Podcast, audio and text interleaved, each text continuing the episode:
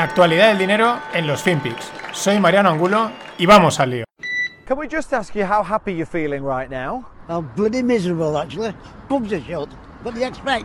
I want to start with is the truth about what's going on in real estate because there have been over the past year a lot of conversations about doomsday scenarios, about people leaving major cities, um, a lot of working from home or hybrid working, so we won't need as much office space, about people moving away from gateway cities. So I want to get to the truth of it. Bruce, let me start with you. Is it a case that we're not going to go back to our office? Or if I look around New York, it feels like a lot of people have already moved back. Look, it's uh, life is about phases. People have to adjust. They're all coming back to the office. Um, it's just inevitable. And uh, but but people have to do it in phases. They thought they weren't. They couldn't come back. Then they thought they were going to partly work from home. Eventually, they're all going to be back to the office. We're seeing it everywhere in the world. You can see it in the cities that are reopening already across the world and uh, it's just happening at a slower pace in some places. But uh, but it, it, look, everything's opening up where the vaccines are working.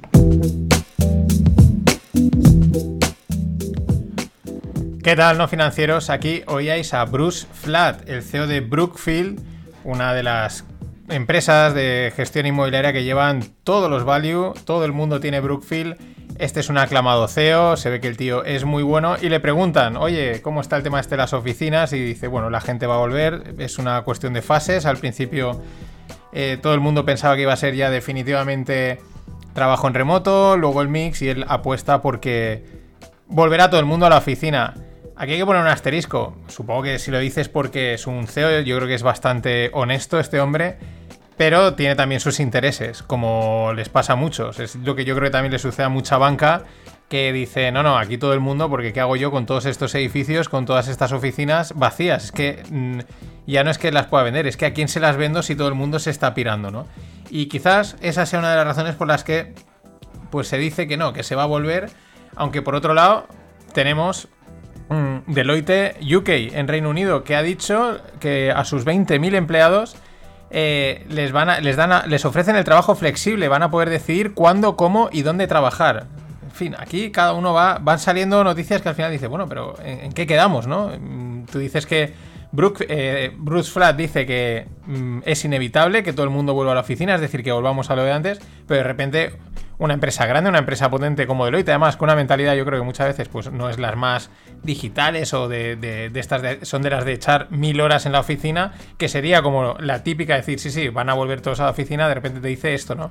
Que en Reino Unido los 20.000 a casa y que hagan lo que les dé la gana. Así que hay que ir ahí con cuidado con quién te lo dice y quizás mirar más los hechos, aunque bueno, es muy fácil la verdad de mandar a la gente a casa y luego decir, venga, todos otra vez para, para la oficina. Quizás por eso Brookfield podría hacerse con el cable submarino de Telefónica. Esto es por hilar la noticia, pero parece ser que está 2.000 millones, sería el precio. Eh, Telefónica, la verdad es que a lo tonto, pues bueno, yo quiero que remonte el vuelo, más que nada es porque sé que un montón de españoles tienen telefónicas, tienen ahí ahorros metidos. No serán los ahorros de su vida, pero qué menos que esta que han colocado tantos bancos, pues remontase el vuelo, la gente se pueda salir y recuperar su pasta. Pero bueno, tiene muchos activos. Han, venido, han vendido ya bastantes eh, grupos de torres de telecomunicaciones, diferentes eh, redes, etcétera. Y ahora, pues parece que también el cable submarino este, por 2.000 millones, se lo colocarían a Brookfield. Brookfield invierte en este tipo de cosas o quizás pues está diversificando porque lo de que la gente va a volver a las oficinas pues igual tampoco está tan claro. Ojo también porque es que este me parece uno de los grandes temas. Eh, mucha gente, os contaba ayer el caso de mi primo y es porque es algo cercano, pero tendréis muchos alrededor eh, han, cambiado radicalmente de plantearse de irse a vivir al campo, a la montaña, a la playa. Eh, bueno, un cambio totalmente radical. De una casa no compras y vendes, se tiene al final unos costes. Y claro, estás vendiendo, sí, sí, vamos a hacer el teletrabajo, no os preocupéis, flexible. Si luego realmente no es tu plan, avísalo, porque hay gente que se va a meter igual en verdaderos bolas, ¿no? Como puede ser comprar, vender una casa y comprar otra para que luego al final resulte que le digas que no, que va a tener que volver a la oficina. Eso puede ser una jugada súper sucia. Y siguiendo con el tema inmobiliario, el Banco Central de Dinamarca avisa sobre una burbuja inmobiliaria. Y esto me llama la atención, porque ¿hasta qué punto no están incentivando la burbuja? ¿no? Cuando, porque esto es así, la psicología de masas basta que digan, eh, hay una burbuja inmobiliaria para que, corre, vamos a comprar antes de que compren más caro, ¿no?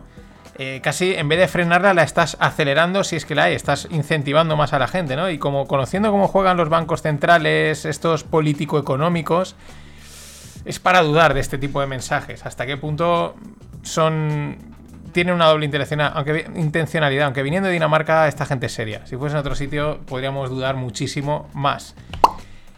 Y otro efecto de los, del confinamiento. Nueve meses después de los confinamientos, los nacimientos en Estados Unidos cayeron un 8%. Bueno, esto es llamativo, ¿no? Esto es para los de la pandemia, ¿no? La, conspiración. Yo no tengo ni idea al final de esto por dónde va, si es sí, si es no. Pero esta les habría salido el tiro por la culata, ¿no? Al, el gran rise de, bueno, vamos a hacer esto, el, el tema del virus, porque esto luego lo que disparará es el consumo, dispara la inflación, todo saldrá rebotado, la economía digital. Pero claro, que caigan los nacimientos no es bueno para los países desarrollados. De hecho, es un gran problema, eh, cuando menos, salvo que ahora empiecen a dispararse. Igual dentro de nueve meses se suman los que iban a tener ahora hijos con los que se han esperado a que todo se calmase y tenemos otro boom de hijos. ¿Quién sabe? Y un gráfico evolutivo, os lo dejo en la newsletter en un link porque es un vídeo que podéis ver en Twitter muy interesante de países de Europa, porque son de zona euro y zona no euro. Y el, el vídeo se ve, en el gráfico vídeo, se ve como el GDP, el PIB, evoluciona en todos estos países, pues más o menos acorde, están todos juntitos hasta 2008. ¿Qué pasa en 2008? Viene la crisis. Y a partir de entonces, Polonia, Hungría y República Checa, es decir, tres países no, que no tienen el euro, la moneda euro, empiezan a crecer mucho mejor, mucho más rápido que España, Italia, Portugal y Grecia, que podríamos decir que se quedan estancados en cuanto a crecimiento relativo respecto a Polonia, Hungría y República Checa. Y ahí es donde lanzan la pregunta en el tweet.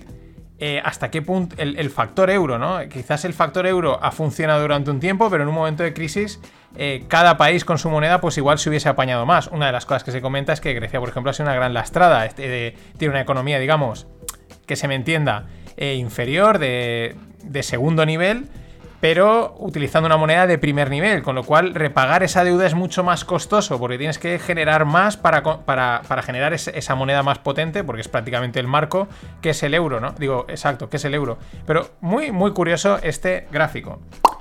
Y curioso a la vez que demoledor el otro gráfico. En este caso es Alemania, Francia, Italia y España. Bueno, pues Alemania, Francia e Italia están por encima de niveles pre-pandemia en cuanto a oportunidades de empleo. Espectacular, ¿eh? Por encima. España, 20 puntos por debajo. Es demoledor. Bueno, es que en España estamos indultados. Por eso, esto es lo que sucede. Y vamos a la moda. Shane, os hablé hace unas semanas. Es una aplicación, es una ropa de.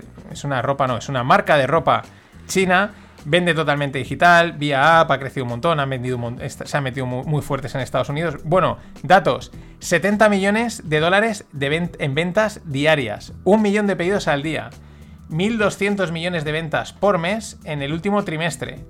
¿Cuál es el objetivo de Shane? Superar a Zara en los próximos dos años. Esta gente va a por todo. Y bueno, Warren Buffett resigna como trustee de la fundación de su amigo Bill de su amigo Bill Gates, que era la fundación Bill and Melinda Gates. Esto seguro que tiene que ver con la rotura, eh, con el pico, porque se han destapado que Bill Gates era un pico espardo, luego aparte el tema de Epstein, llamativo, llamativo. Ha cogido y ha pues 4.000 millones, que él los tiene así como en el bolsillo, pues los ha donado a otro sitio, pero bueno, muestra un poco la caída, podríamos decir, así exagerando un poco, de Bill Gates. Y un detalle, habréis recibido, los que estéis suscritos a la newsletter, habéis recibido la, newsletter como pues, 24 horas más tarde, unas cuantas. Es que se me olvidó. O sea, la, tenía montada, pero no, había, no la había programado, o la había programado y no le había dado el ok. Y de repente entra y digo, uy, si esta es la de ayer. Así que por eso habréis recibido a destiempo la newsletter de ayer. Hoy no pasará. Es lo que tiene que te vas a comer con Greg y ya se te va todo. Se te va todo.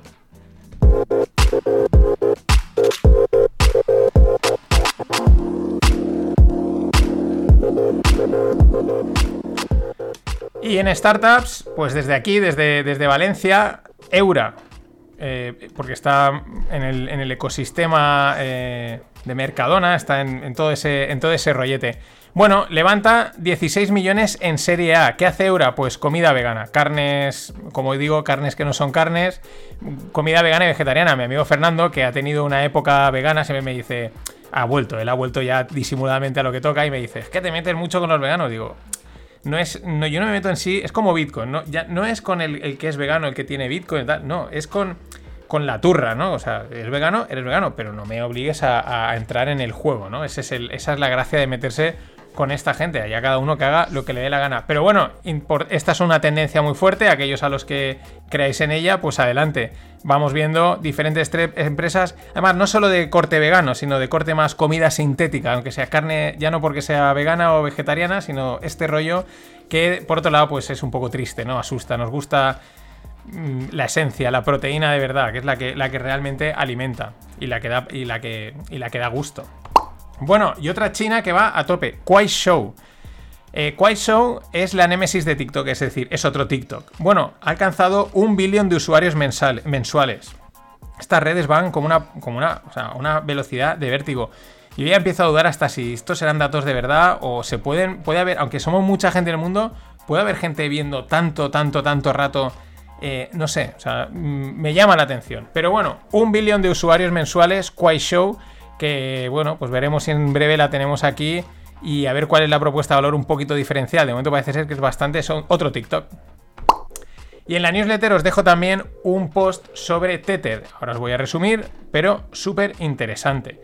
Eh, hablan de un Black Swan en Tether. Bueno, lo que hace es un análisis de, la situación de, riesgos del Tether. Ya sabéis que es el, dólar tokenizado. Eh, la empresa Tether dice, mira, por cada dólar que nos meten, nosotros generamos un Tether un dólar Tether, un, tether, un USDT. Bueno, primero, algunos datos.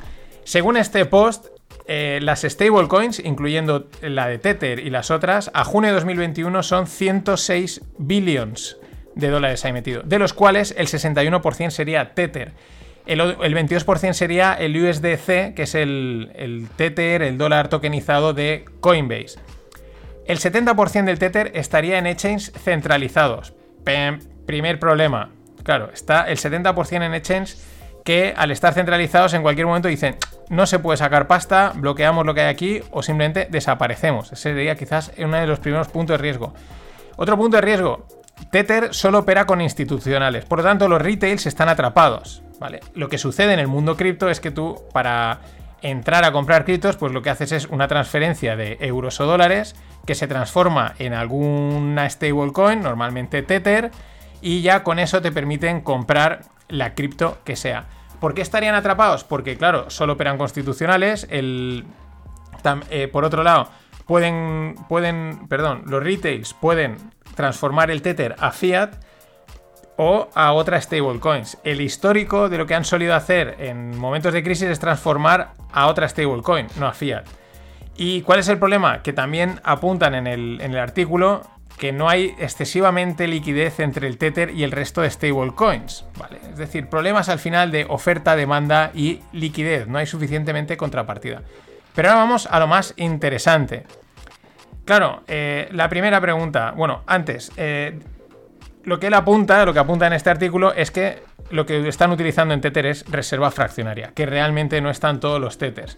¿Por qué? Pues por los diferentes datos, por los diferentes informes, aunque por ahí hay otros que dicen, sí, sí, está todo eh, mm, colateralizado y aquí no hay problema. Pero lo ven difícil porque de los 60 y pico billones, billions que habrían metidos en Tether, mm, eso, digamos, solo lo podrían aportar principalmente institucionales y la duda que se plantean es, dudamos que los institucionales hayan entrado en esto, que no estén utilizando ellos sus otros canales como pueden ser pues instituciones importantes, estilo la CME, que les está dando pues, oportunidad de invertir, o Grayscale, o algunos de estos, ¿no? Entonces, ahí dicen, no lo tienen claro, pero dicen, este riesgo, porque al final esto va de riesgos, hay que considerarlo. Es probable que estén utilizando reserva fraccionaria. Por lo tanto, el Tether no esté totalmente respaldado. Pero lo interesante es que dice, eso no es lo importante.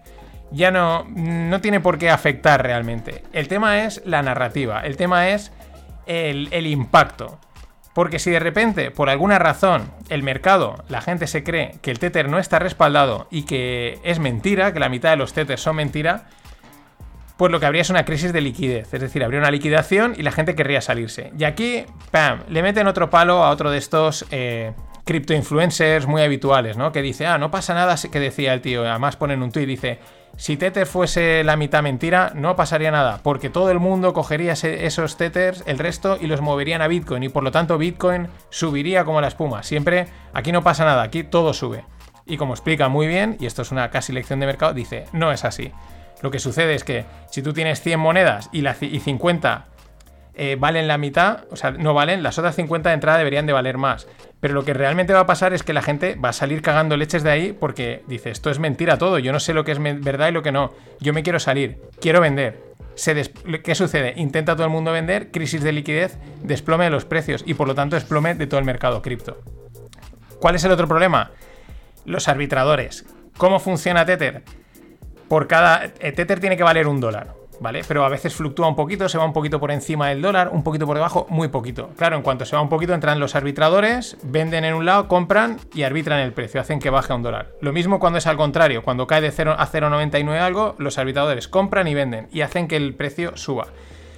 Pero, como bien apuntan, en la propia documentación de Tether dicen, Tether se garantiza o tiene el derecho a no redimir esa, la, posición, la posición de Tether o a retrasarla. Dice, es decir, en un momento de liquidación que los arbitradores deberían de tener el interés de entrar y hacer pasta porque está produciendo una liquidez, se han desajustado los precios, entro en un lado, entro en otro, arbitro y me saco dinero gratis, no tendrían esa seguridad porque dicen, a ver si entro y ahora Tether me dice que no me da, digamos, llamémoslo así, contrapartida, no me da la redención y me he quedado pillado. Por lo tanto, lo único que pasaría es que la liquidez, la crisis de liquidez se agrandaría más y las dudas sobre la valoración de Tether serían mayores aún. En fin, esto es eh, un análisis de riesgos muy interesante y me quedo con la frase de cierre del artículo que dice, y la suscribo totalmente, dice, uno puede ser alcista en el largo plazo con la proposición de valor de las finanzas descentralizadas, es decir, con DeFi. Pero eso no quita para seguir viendo que este mercado es un auténtico casino. Hasta mañana. always look on the bright side of life. Always look on the light side of life.